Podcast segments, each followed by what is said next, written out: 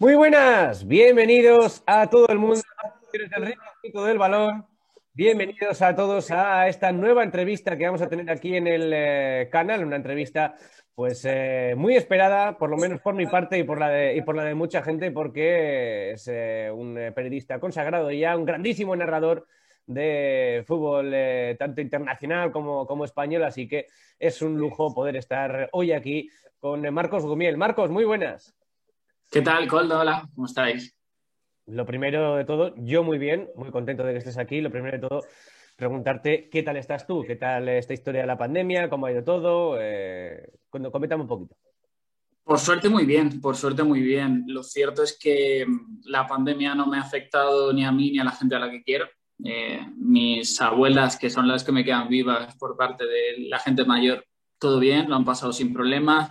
Y en cuanto al resto de mi familia, pues sí, alguien lo ha pasado, pero en fin, gente jovencita que, que más allá de pasar unos días así más pachuchos, por lo demás perfecto. Así que no, no me quejo, eh, todo el mundo sigue con trabajo, todo el mundo sigue bien, con ganas de superarlo, ¿no? De quitarnos la mascarilla y, y de ver qué hay más allá de esta pandemia y, y, cómo salimos de esto, que no tengo yo tan claro eso, que salgamos mejores. Esperemos que sea cuanto antes mejor. La primera pregunta que te quiero hacer es si tienes algún ídolo o persona que, te haya inspirado a, ser periodista deportivo.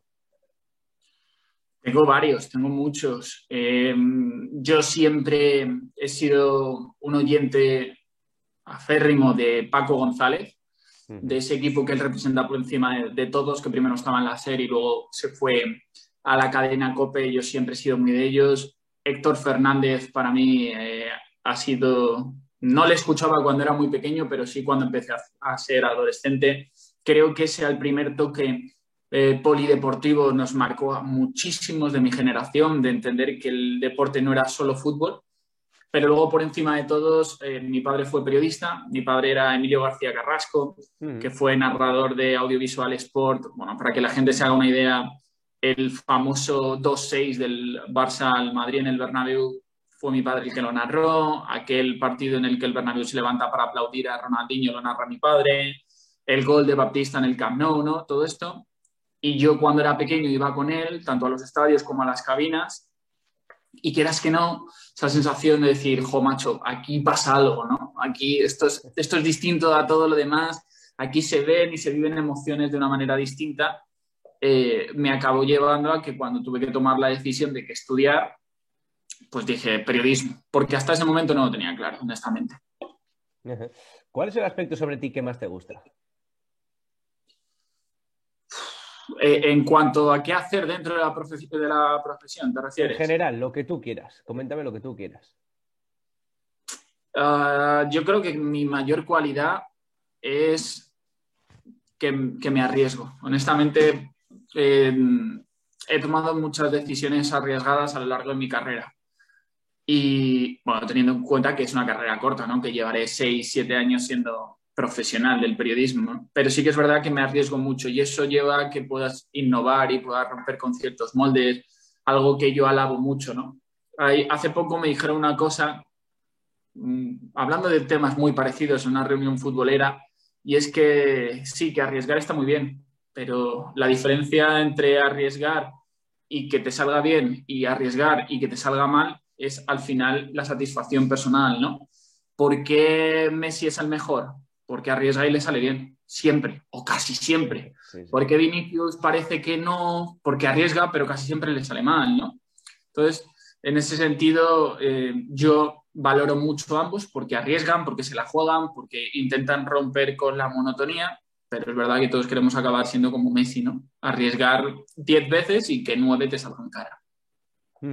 Eh, ¿Por qué decidiste ser periodista deportivo? Has comentado antes que había sido eh, tu padre, que quizás podía haberte ayudado en eso, pero ¿por qué decides un día, oye, quiero ser periodista deportivo eh, porque sí, porque me apetece esto y, al final me decanto por esto?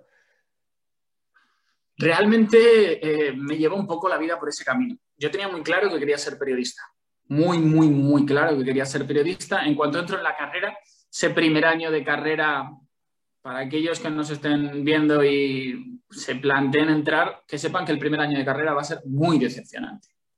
Muy decepcionante. Porque no va a ser aquello que se espera. Pero si aguantan, merece la pena. Entonces, una vez que yo entro en la carrera y paso el primer año, tengo muy claro que quiero dedicarme a esto, que es muy difícil, que hay mucho paro, todo, perfecto, pero yo quiero dedicarme a esto. Pero no tenía claro que fuera periodismo deportivo. a mí siempre me ha gustado mucho leer y, y me gusta leer mucho sobre libros o sobre biografías, sobre ensayos de periodistas que se encuentren en zonas de conflicto.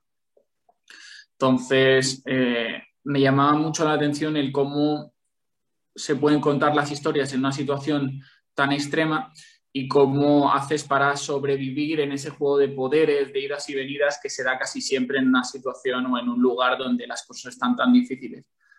Pero eh, el fútbol ha sido mi pasión siempre y cuando estoy en tercero de carrera, pues consigo entrar en el desmarque a través de unas prácticas, un medio digital pues muy reconocido, ahora muy conocido también. Eh, y en el desmarque, pues rápidamente mi forma de entender eh, el periodismo y de contar el fútbol cuaja con la filosofía, una filosofía de gente joven, de gente que lo quiere contar de manera distinta, que respeta tanto al, al protagonista de tu historia o en este caso el fútbol o el baloncesto o el futbolista, al espectador o al lector que lo consume y que respeta al resto de la profesión, ¿no? Tres puntos que son muy importantes, pero aún así arriesga, como te digo, y busca. Entonces, eh, haciendo las prácticas en el desmarque, cuando termino me ofrecen quedarme, me ofrecen un contrato y, bueno, pues sopesas, ¿no? En ese momento dices, un contrato, trabajar de algo que te gusta, ir a estadios, hablar con futbolistas, hablar con entrenadores, dialogar de táctica, ostras, pues no parece una mala vida, ¿no? Y a partir de ahí decidí seguir tirando para adelante. Eh, ¿Fueron duros eh, o, fue duro el, eh, tus inicios como periodista? Sí, pero no los inicios, ahora también es duro. es un trabajo precioso. cualquiera que le guste el fútbol, el baloncesto, el deporte que sea con pasión y si le gusta comunicar, le recomiendo que se dedique a esto, pero que asuma que es una profesión muy dura, en la que mm, te vas a llevar muchos palos, muchas decepciones, en la que al final estás a expensas de decisiones que toman otras personas que no siempre tienen que ir de la mano con la coherencia, pero, pero es que merece la pena, es preciosa. Yo recuerdo, por ejemplo, yo llevo esos 6, 7 años trabajando de manera profesional en el periodismo.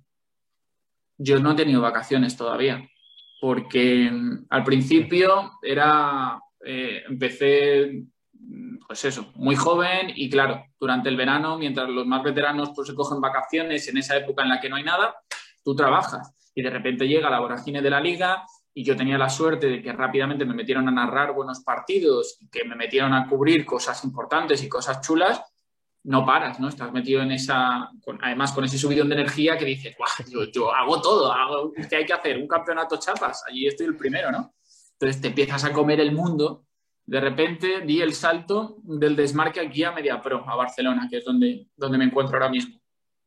Joder, llegas a Media Pro, que en aquel momento se llamaba Bean Sports, y ves que te pasa por aquí José Sánchez, por aquí Axel Torres, eh, que te pasan pues gente más o menos de mi edad que ahora son amigos, pero en ese momento eran gente que yo escuchaba como Sergio Márquez, como Jaume Naveira, ¿no? Gente a la que dices, si estos van a muerte, yo tengo que ir a muerte, ¿no? Y te pones otra vez. Y llega verano y, oye, hay que hacer un torneo de verano. ¿Estás de vacaciones? No, no, yo no me voy, trabajo, ¿no? Entonces entras en esa vorágine, pum, pum, pum, pum. Seis años en los que yo no conozco las vacaciones. Pero no por tener una vacación, sino por el hecho de, yo mi novia no, ¿cómo le explicas tú? Oye, que mm, en tres semanas es la boda de mi amiga Manolita, ¿vas a ir, no? No, no puedo. ¿Por qué no puedes? Porque tengo partido y además eso te lleva a un montón de problemas personales, ¿no? Luego, por otro lado, pues críticas en redes sociales, que yo ahí, gracias a Dios, no tengo demasiadas, pero, en fin, un montón de temas y de cuestiones. Son palos, son cosas que en otros trabajos no tienes que lidiar con ellas pero claro, eh, es que mi trabajo al final es ver, contar fútbol y luego hablar de fútbol, Entonces, me parece que compensa. Has estado en, en Vinconet, como has dicho antes, en la Liga 1-2-3, Gol Televisión, el Desmarque, que también lo has mencionado antes, Sports eh, CV Radio y por último en, en, Dazón, que es donde más te conoce la gente porque ha sido, vamos, eh, para muchos el mejor narrador de la Premier sin ningún tipo de, dudas. ¿Cómo te surgieron esas oportunidades? Cuéntame un poquito. Eh, CV Radio me surge porque, como ya te decía antes, el primer año de carrera fue tan decepcionante que yo necesitaba, por algún lado, ver que hacía algo distinto, que, podía ser periodista de verdad, que no me bastaba con lo que pasado en la carrera. Y surgió la oportunidad de irme un verano a Valencia a, trabajar con ellos y a cubrir la información del Valencia y del Levante en, en, la radio, en una radio que acababa de nacer en ese momento, que ahora ha cambiado de nombre, ahora se llama Capital Radio. Y me lo busqué, conseguí hacer un acuerdo con la universidad, había un problema porque es que, claro, mi universidad era la Universidad de Sevilla, eh, pero esto era en Valencia y me fui para Valencia, claro, yo tampoco tenía casa en Valencia, pero tenía amigos, me quedé con ellos. Y a partir de ahí me entró el gusanillo, luego el desmarque, las prácticas, el desmarque fueron unos años increíbles, porque claro, era un medio que si bien en ese momento tenía ya 10 años, pero estaba justo explotando. Estaba haciendo radio, haciendo contenido audiovisual, siendo líder en, medios digitales nativos, mm. increíble, ¿no? Con delegación en prácticamente toda España, sensacional.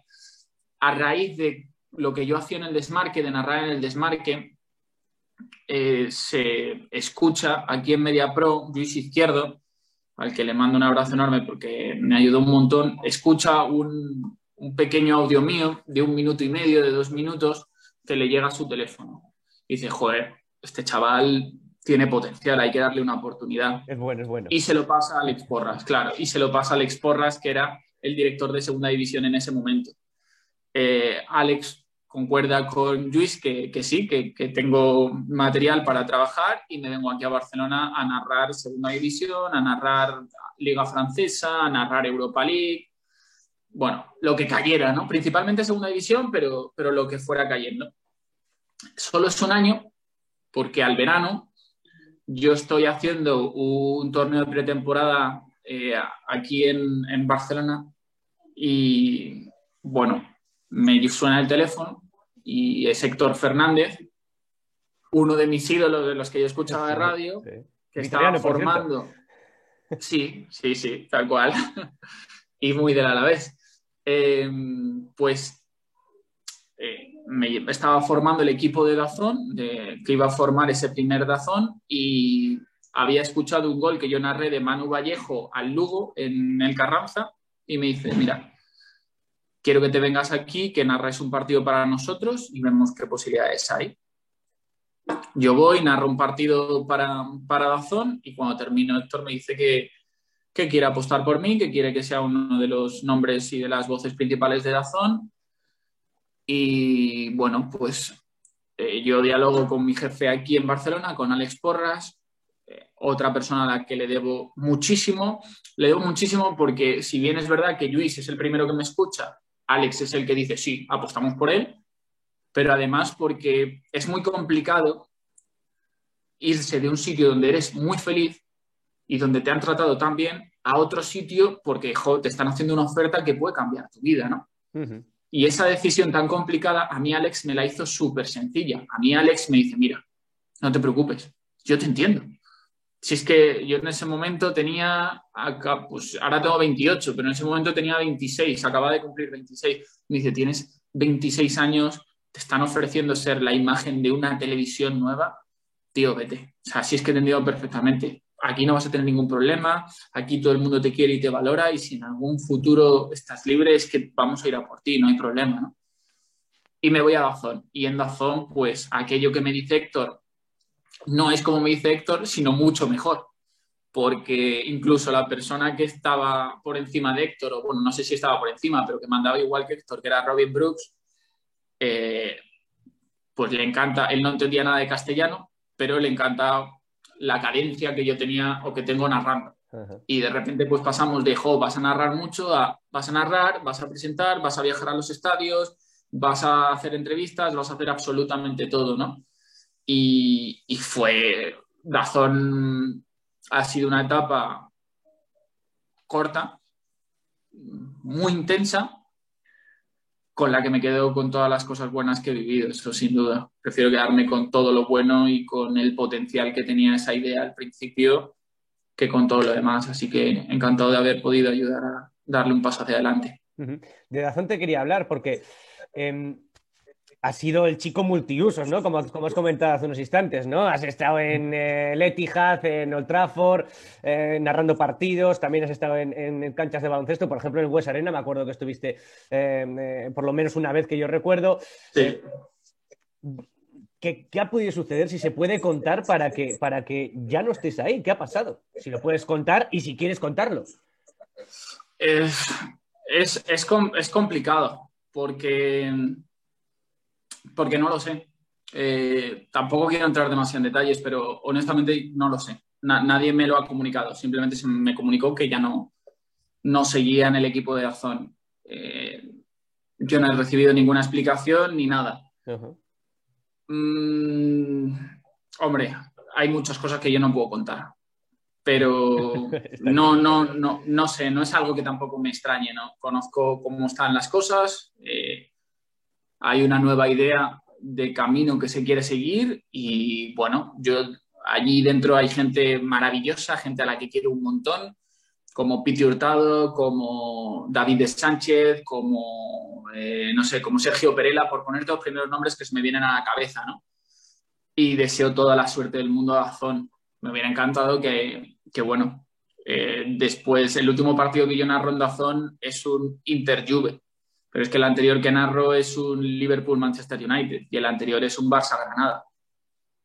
Hombre, yo creo que habiendo sido la primera persona a aparecer en pantalla en la historia de Azón eh, y haciendo esos buenísimos partidos, por lo menos dar un motivo, ¿no? Que no sea todo por un correo electrónico hubiera sido algo mejor, pero bueno, oye, cada uno toma las decisiones que cree que tiene que tomar Dazón ha decidido tomar la decisión y actuar de esa manera.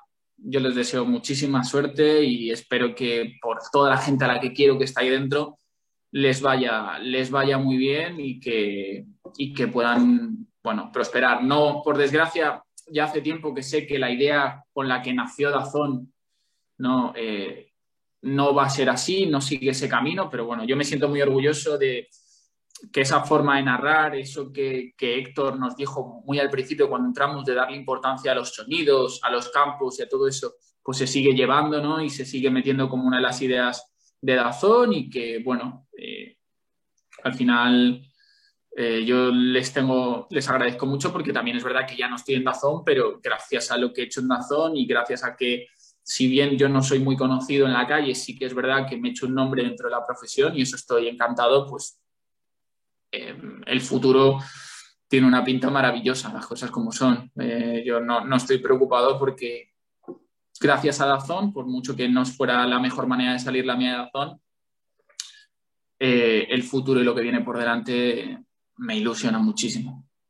Yo conozco eh, y, he visto mensajes de gente en, Twitter, que es donde tú anunciaste que, ya no seguías en Dazón, que se ha quitado de Dazón. ¿Ah, ¿Sí? porque, porque decía, joder, es que Marcos es mi narrador favorito, además eh, va a un sitio, va al otro, eh, eh, nos gusta cómo narra, además no solo narrabas un partido a la semana, ¿cuántos has podido narrar muchas veces? Dos y tres también, o sea que... Que hay mucha gente que, se ha sentido decepcionada. Tampoco sabemos lo que ha pasado, solo sabéis, vosotros ya has comentado tú aquí lo que, te, lo, que, lo que tenías que comentar, pero sí que sorprendió bastante y, y de verdad te lo digo que mucha gente o por lo menos gente que conozco yo y, y, tweets que he visto, ha habido gente que se ha quitado de razón. y, la verdad es que no me sorprende. No, no, a ver, sigue habiendo un muy buen equipo. O sea, yo creo que, ya te digo, gente como. A mí es que, por ejemplo, yo, yo no conozco el motivo. Me encantaría poder decirte, porque aparte no tendría ningún problema decirte, pues mira, ha sido por esto, pero es que yo no lo conozco. A mí solo me han enviado un correo. Pero, es que, pero es que qué menos que te digan el motivo, ¿no? Al final, pero, pero no solo aquí, en cualquier tipo de trabajo, yo creo que es algo ético, ¿no? Pero bueno, oye, cada uno, cada uno has dicho, es... Eh, exacto. Eh, yo ya te digo, no... Hay tanta gente ahí dentro a la que quiero y aprecio que, que yo prefiero no, no eh, levantar ningún tipo de ampollas porque además yo no tengo nada en contra de nadie, de, de la gente que está en la zona y si en 10 años Dazón sigue aquí y, me veo con la oportunidad de volver, será un placer, ¿no? Yo, yo siento Dazón como una parte mía. Eh, a mí, bueno, es que de Dazón te puedo contar, solo he estado dos años, porque es lo que lleva la empresa, pero es que te puedo contar tantas anécdotas, es que eh, la, primera persona que sale en pantalla en la historia de Dazón soy yo, pero la primera persona que representa a Dazón en un campo de Premier soy yo. En un vuelo que para ir a Liverpool, primero me mandaron a Birmingham, después tuve que hacer transbordo en Manchester, irme a Liverpool y llegué al partido y por esto, eh, en el que Jürgen Klopp me ha esperado 15 minutos para hacerme una foto, ¿sabes? O sea, no yo esperaba a Jürgen Klopp, no, Jürgen Klopp me ha esperado a mí. Porque claro, Dazón eh, en Alemania es muy famoso, es muy importante. Y yo le había pedido la foto y luego él me ve trabajar con el micro de Dazón, ¿no? En fin, hay miles de historias, miles de cosas. Yo he sentido el cariño de todo el mundo, eh, tanto aficionados como eh, compañeros, como analistas, como todo en mi época en Dazón. Así que me quedo con eso. Y hombre, yo que la gente no se quite Dazón.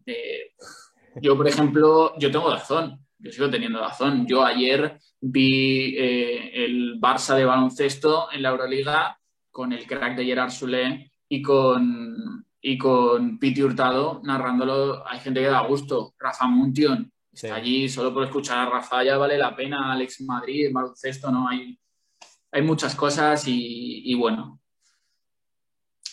con el tiempo espero, espero que las cosas se vayan clarificando y, sepa un poquito más qué ha pasado, pero bueno, una etapa que se cierra y ya te digo, agradecido por lo que he podido vivir y, esperando que algún día saber por qué pasó todo, ¿no?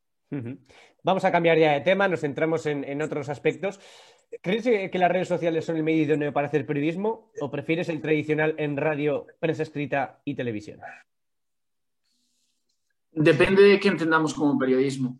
Es decir, em, te voy a poner un ejemplo muy polémico porque con esto la gente se entiende mucho, pero lo quiero puntualizar bien. Ibai, lo que hace a Piqué, no es periodismo. ¿Vale?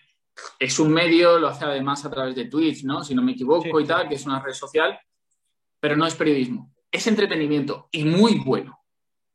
Entretenimiento, genial, pero no es periodismo.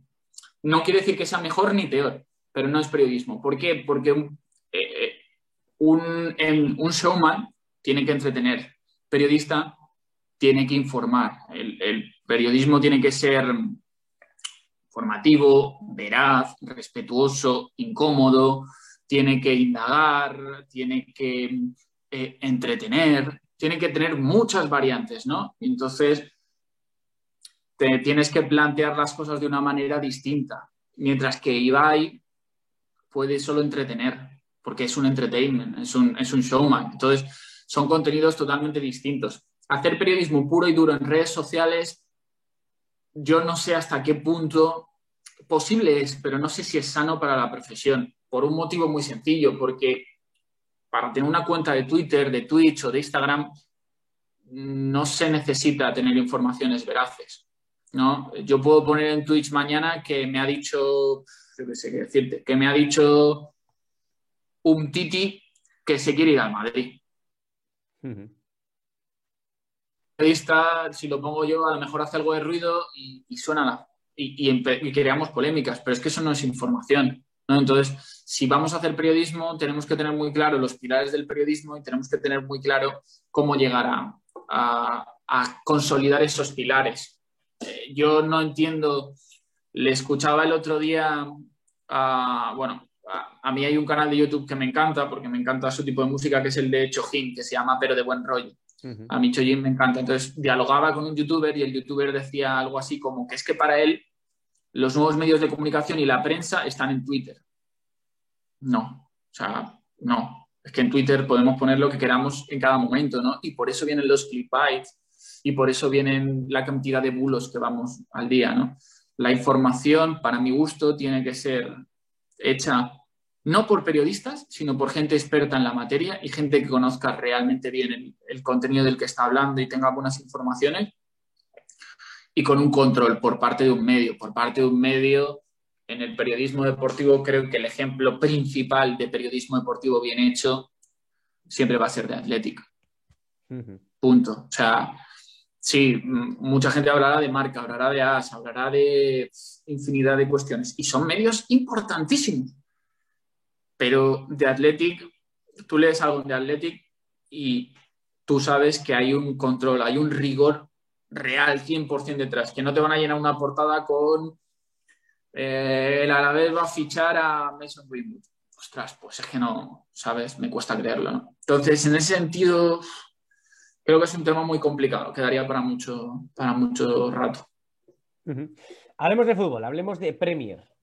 El Manchester City, lógicamente, y esto es indiscutible ahora mismo, es el gran favorito para, para llevarse esta Premier League. ¿Qué te está pareciendo a ti la temporada en general?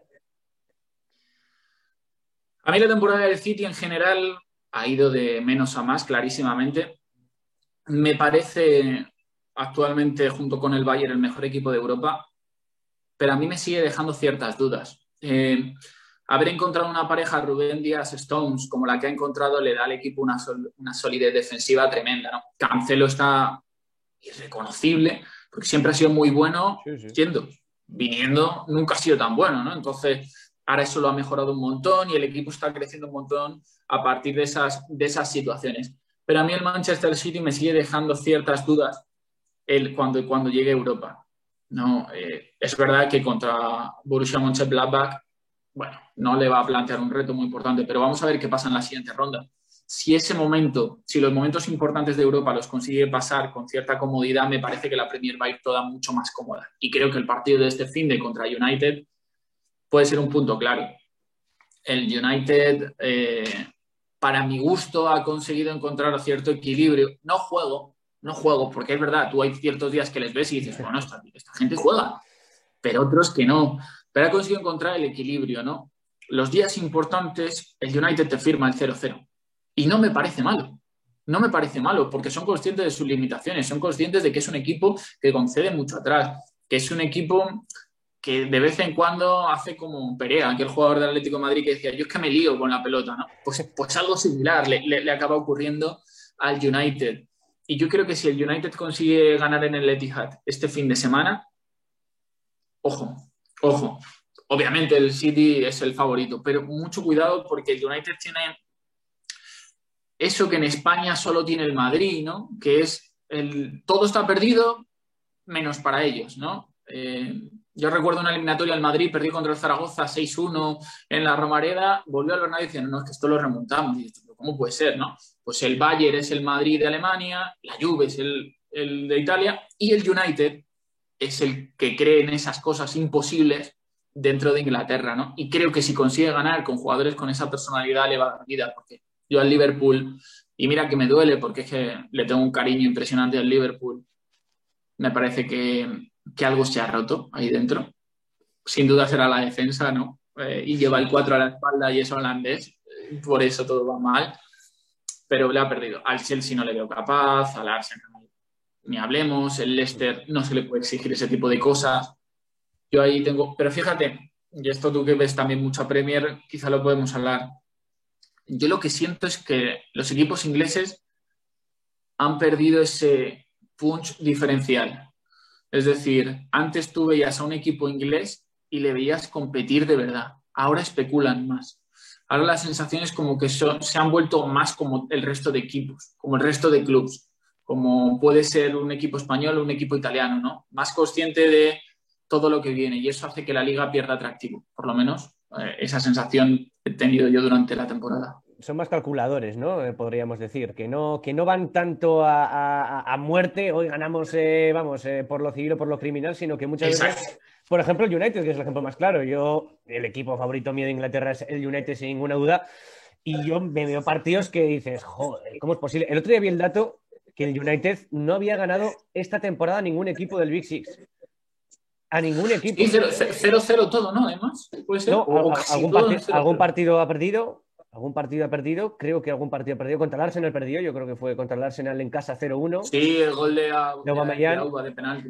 Eh, y alguno más, pero, pero no ha ganado este año ningún equipo del Big Six y es tremendo. También perdió contra el Tottenham aquel partido del 1-6, me parece. Ostras, es verdad, es verdad, es verdad. Sí, pero esas sensaciones.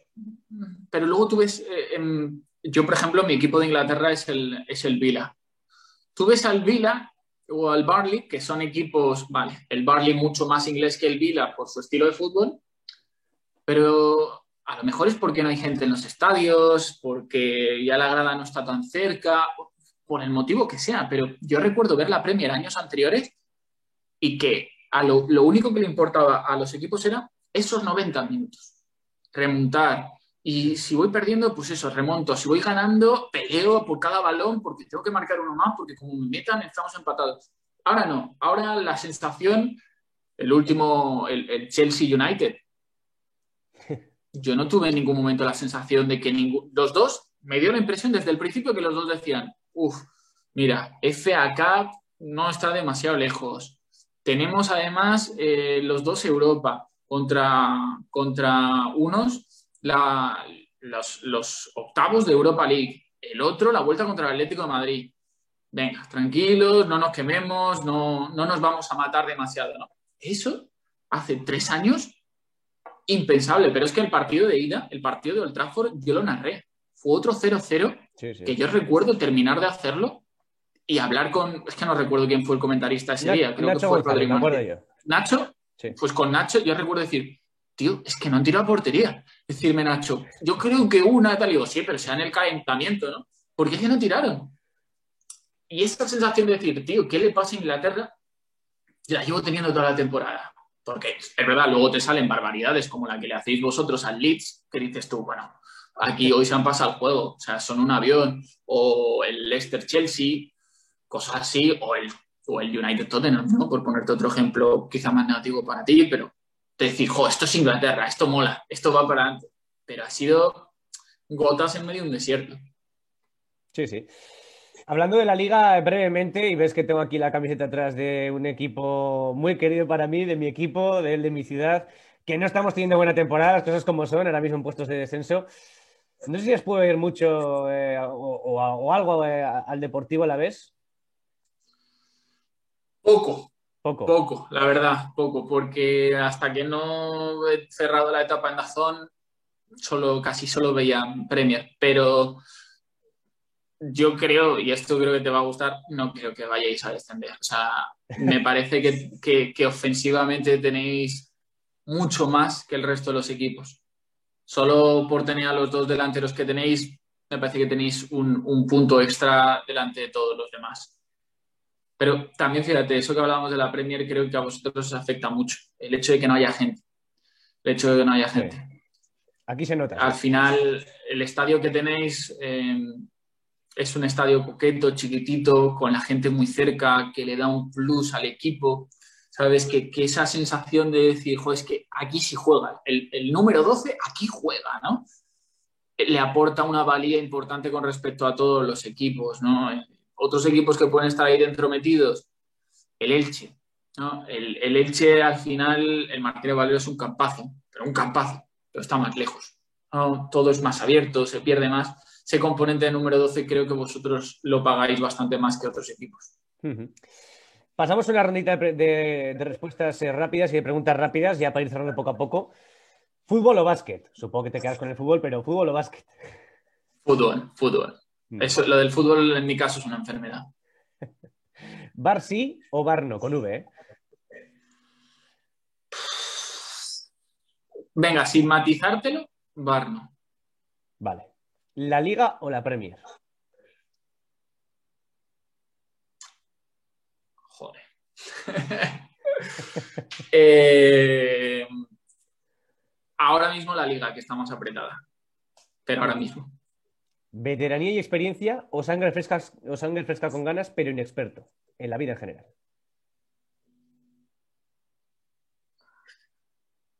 Joder, macho. Eh, Te voy a pillar. Joder, tanto. Venga, va, vamos a quedarnos con veteranía y experiencia, que muchas veces se denosta. Pero sí, sí, es importante.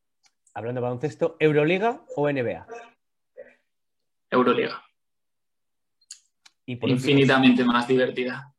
Y sé que me van a matar, pero no. bueno, no, te creas, ¿eh? no te creas. No te creas. Hace poco estuvo aquí Siro López también y nos dijo lo mismo, Euroliga. Y más de uno dice Euroliga, o sea que cuidado. Es que en la Euroliga ves juego coral y a mí eso es lo que me gusta, que es un juego coral. Y por último, ya en esta rondita de preguntas rápidas, radio, prensa escrita o televisión.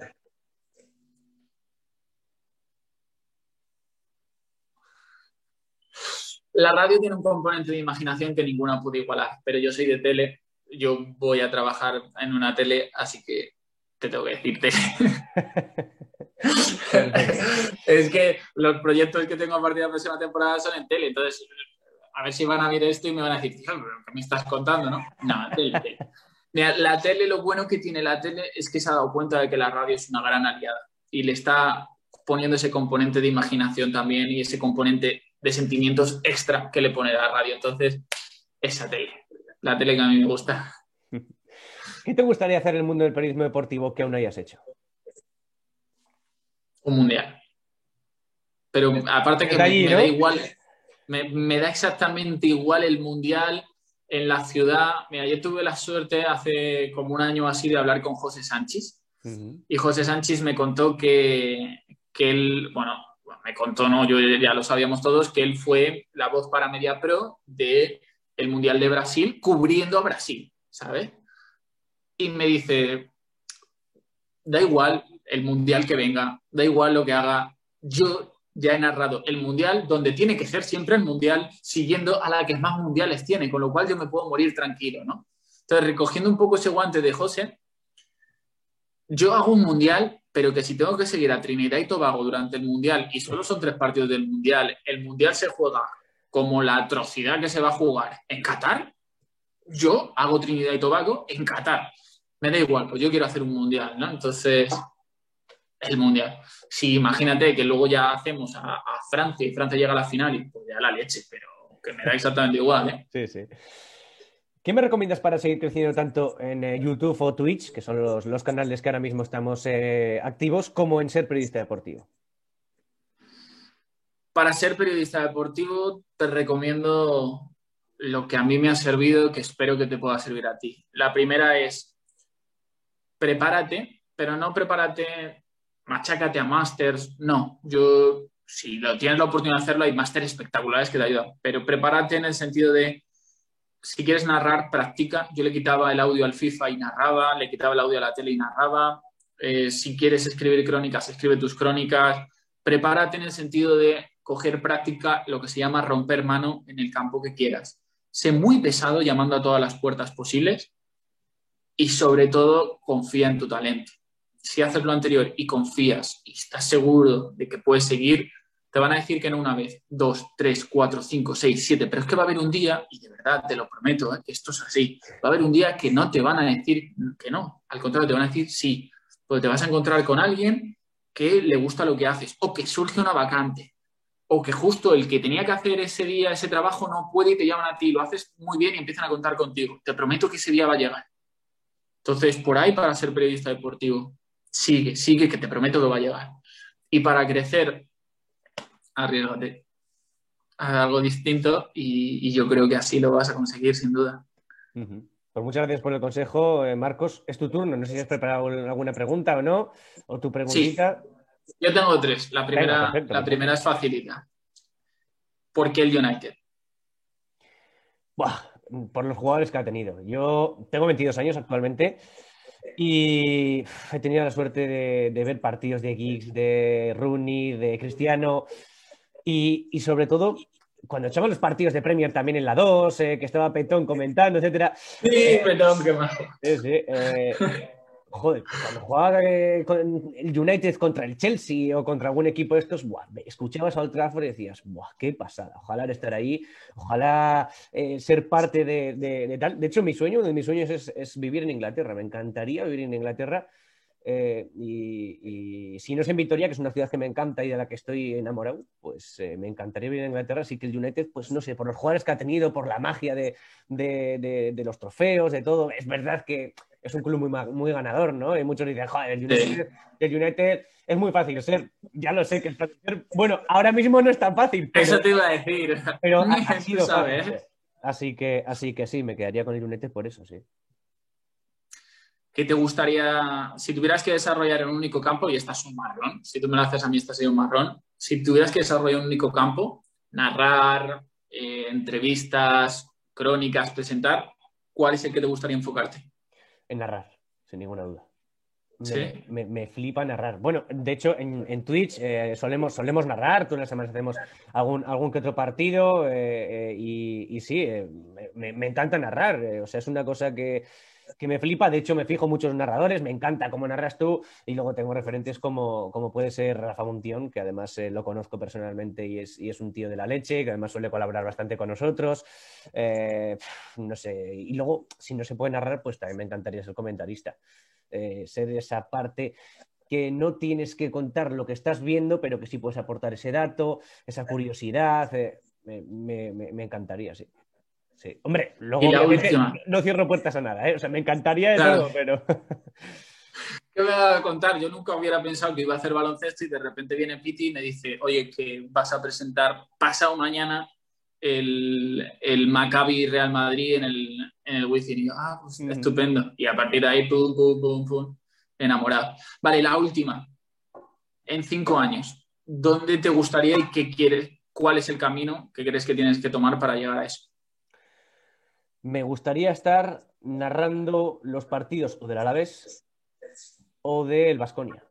Me encantaría poder viajar, eh, por ejemplo, por ejemplo. esa es la que queremos todos. ¿eh? En esa historia, de, en esa historia de la, de la, pandemia y demás, que no se pueden a los estadios, etcétera, pues un narrador, por ejemplo, aquí en Radio Vitoria, que está, que está en Ecoaldecoa, va a los partidos eh, del Alavés a Cádiz o a tal, o sea, viaja, viaja como quien dice con el equipo, ¿no? Y te da. Eres un privilegiado, ¿no? el poder estar en los estadios. Es verdad que dentro de cinco años esperemos, recemos, yo supongo que sí, se podrá. Por favor, te lo pido. ¿eh? Pero, sí, sí, pero... Eh, yo, me quedé con, yo me he quedado con ganas de, eso, de, poder viajar mucho más, porque es lo que tú dices. Yo hice el año pasado la final de Copa Italia Juve-Napoli en el Olímpico de Roma, que lo hubiéramos hecho en el estadio en condiciones normales, y la hice junto con Filippo Ricci justo dio la casualidad de que cayó el día de mi cumpleaños, 17 de junio.